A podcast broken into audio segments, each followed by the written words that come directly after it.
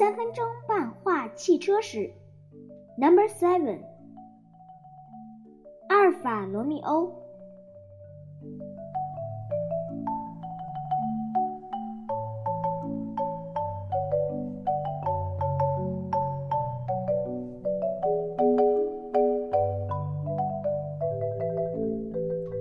罗密欧与朱丽叶这个故事，相信大家就算没看过，也听说过。这个举世闻名的爱情故事，让“罗密欧”这三个字成为浪漫优雅的代名词。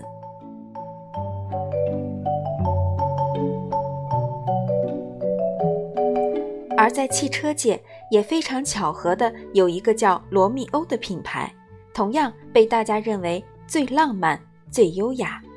它就是我们今天的主角阿尔法罗密欧。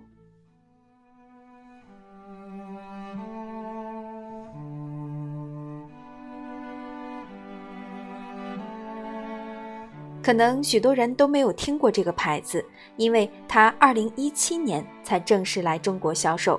虽然它在中国连脸都还没有混熟，但它在老家意大利可是一个有着百年历史。家喻户晓的大明星尼古拉斯·罗密欧，意大利著名的工程师和企业家，可能因为用脑过度，年纪轻轻就秃了顶。他很早就创业成功，拥有一家自己的机器工厂。于是钱太多的他，就想着投资一点别的行业来玩一玩。思来想去之后，他决定投资前景美好的汽车行业。那一年是一九一五年，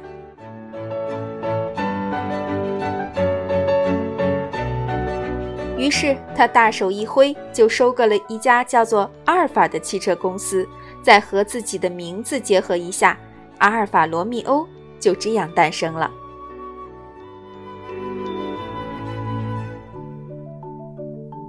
第一辆搭载阿尔法罗密欧名字的车叫 Torpedo。二零到三零 HP，翻译成中文大概就是拥有二十到三十马力的鱼雷。这么凶猛的名字，和我们开头说的优雅可一点儿都搭不上边儿啊！没错，阿尔法罗密欧最初的定位就是运动，要在赛场上征服一切运动。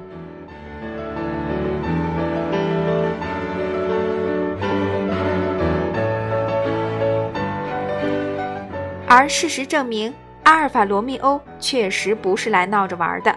他在1920年赢得了意大利穆吉罗锦标赛冠军，1923年赢得了塔格弗罗热山地大赛冠军，1925年赢得了第一届世界赛车锦标赛冠军。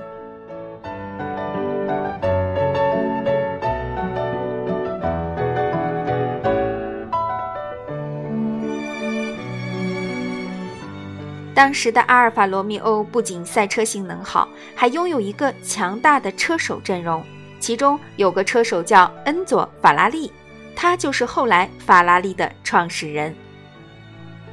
但是命运却跟阿尔法罗密欧开了个玩笑，因为太过于沉迷赛车运动，竟然导致公司连年亏损，迫不得已。阿尔法罗密欧宣布退出所有赛事，并把车队让给了恩佐·法拉利去打理。这在当时震惊了整个车坛。由于经营不善，在董事会的决定下，董事长尼古拉斯·罗密欧也被踢出了公司。就在这时，意大利政府乘虚而入，斥巨资进行了控股，阿尔法罗密欧进入了国企时代，专门为上流阶级。定制私人汽车。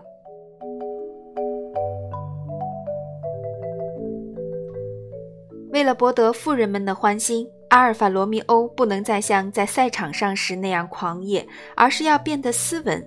于是，他优雅的基因从这时开始进化。而阿尔法罗密欧也确实厉害，原以为他只擅长运动。没想到转型玩优雅之后，竟然也能把造型玩得这么好。就连福特汽车的创始人、汽车界数一数二的大佬亨利·福特都说了这么一句话：“看见阿尔法罗密欧，我就想摘下帽子向他致敬。”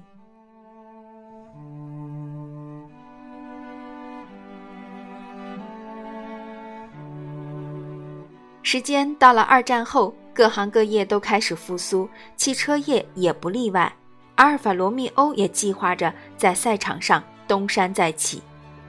结果，重回赛场的阿尔法罗密欧一不留神就蝉联了第一届和第二届的 F1 世界冠军。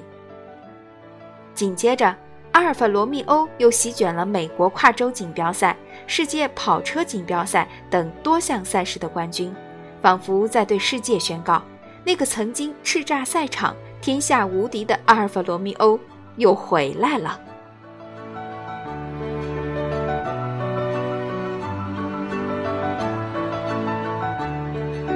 但可惜的是，这一切差不多就是巅峰了。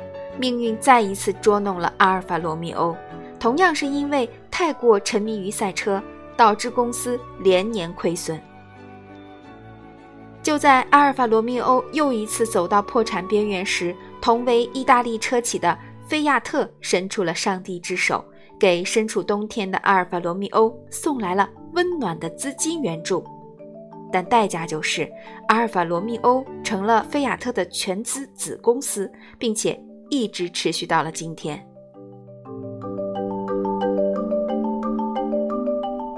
这次吃了两次亏的阿尔法罗密欧终于学乖了，不敢再豁尽一切的玩赛车，而是开始专注如何向老百姓更好的推销自己。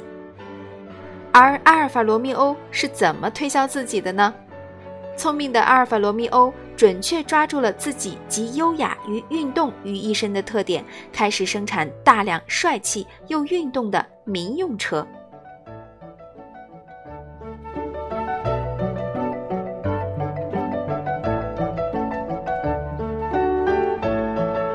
些帅气又运动的民用车里，最有代表性的就是这三款了：幺四七、Brera。和八 C Competizione。此外，卖车的广告语也尽是“平庸就是罪”“激情驾驶”之类的，不断暗示阿尔法罗密欧当年在赛场上是多么厉害。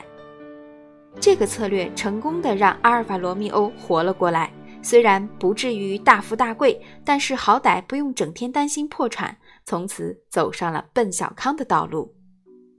为了让大家为情怀买单，阿尔法罗密欧还把以前用在赛车上的四叶草 logo 移植到了民用车上，打造成了高性能版本的专属图案。不过，随着阿尔法罗密欧参加的比赛越来越少，赛事影响力越来越低，这样的策略也越来越不吃香。慢慢的，能撑起这个品牌的也就剩下情怀了。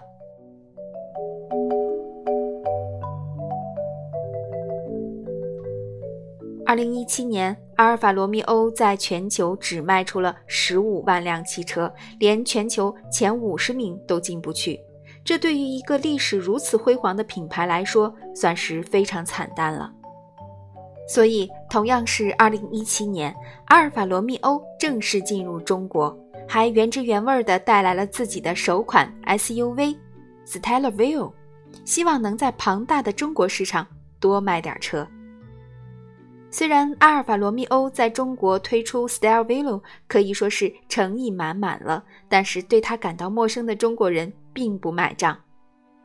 如今阿尔法罗密欧的月销量就只有可怜的几百台，如此尴尬的情况也让这个百年老字号的未来继续蒙着阴影。